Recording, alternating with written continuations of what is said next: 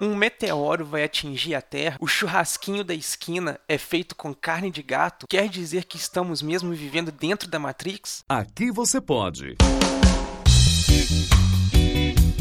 Pode brisar com Eduardo Filhote.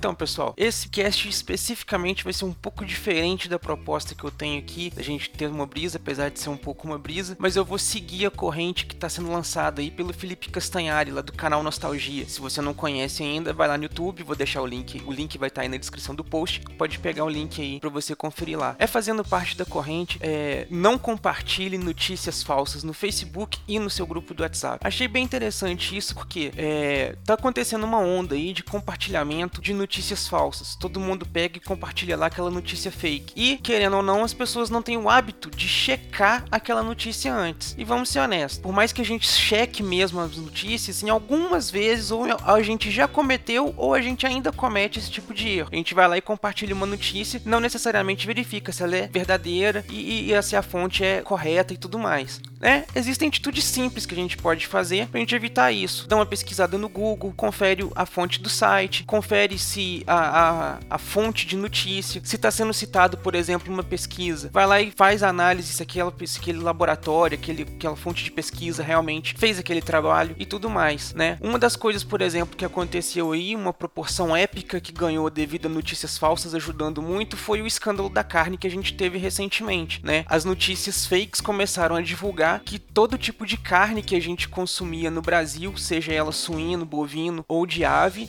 estava é, sendo contaminada contaminada, era misturada com papelão, com vários tipos de tóxico, era carne podre feita para é, injetada com produtos e coisa e tal. Ah, eu não tô dizendo que não aconteceu. Sim, aconteceu. Existe sim, existe. Mas não é da forma como as notícias sensacionalistas começaram a divulgar e algumas notícias falsas começaram a surgir, né? É, imagina, por exemplo, aquele açougue ali do seu vizinho que vai lá e compra a carne do abatedouro, né? Recebe o, o, a carne recém-abatida, faz o corte dentro do próprio açougue, desossa dentro do próprio açougue é diferente daquela carne industrializada, empacotada, embalada por máquina que a gente tem no mercado, né? São coisas diferentes. As notícias mais sensacionalistas prejudicaram também esses pequenos comerciantes, né? Não vamos entrar aqui no mérito do correto, do abate, de como funciona e coisa e tal. A gente tá entrando no mérito do, da notícia falsa. É a mesma coisa que acontece, por exemplo, é, quando a gente pega uma notícia de política. Imagina que proporção épica pode ter uma notícia de política errada sendo divulgada pela internet com, é, com força. Imagina, por exemplo, o escândalo da Lava Jato, o julgamento da Lava Jato. Uma determinada notícia falsa começa a circular e de repente o que era uma prova, o que era uma pista, o que poderia ser usado no processo perde sua validade por conta de ter caído em domínio público, de conhecimento público e já não, não ter mais é, servir como base jurídica para dentro do processo. É algo que pode acontecer pelo simples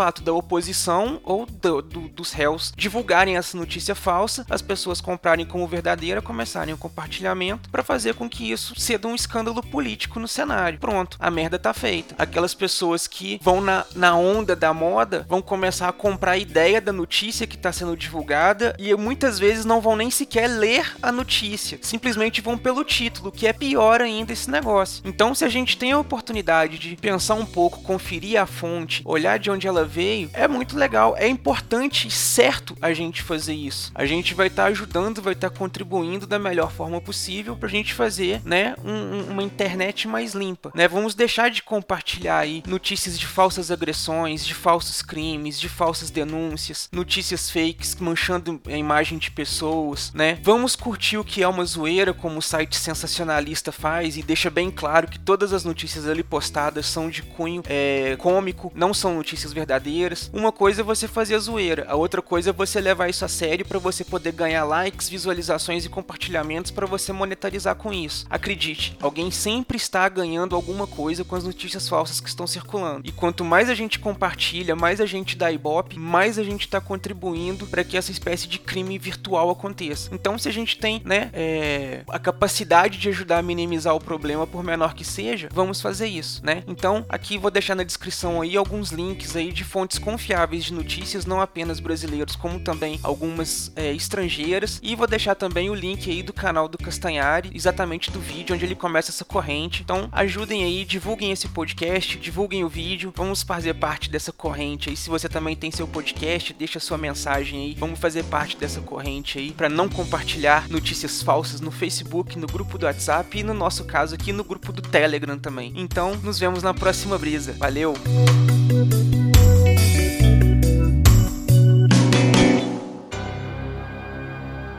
Esse podcast é editado e oferecido por MachineCast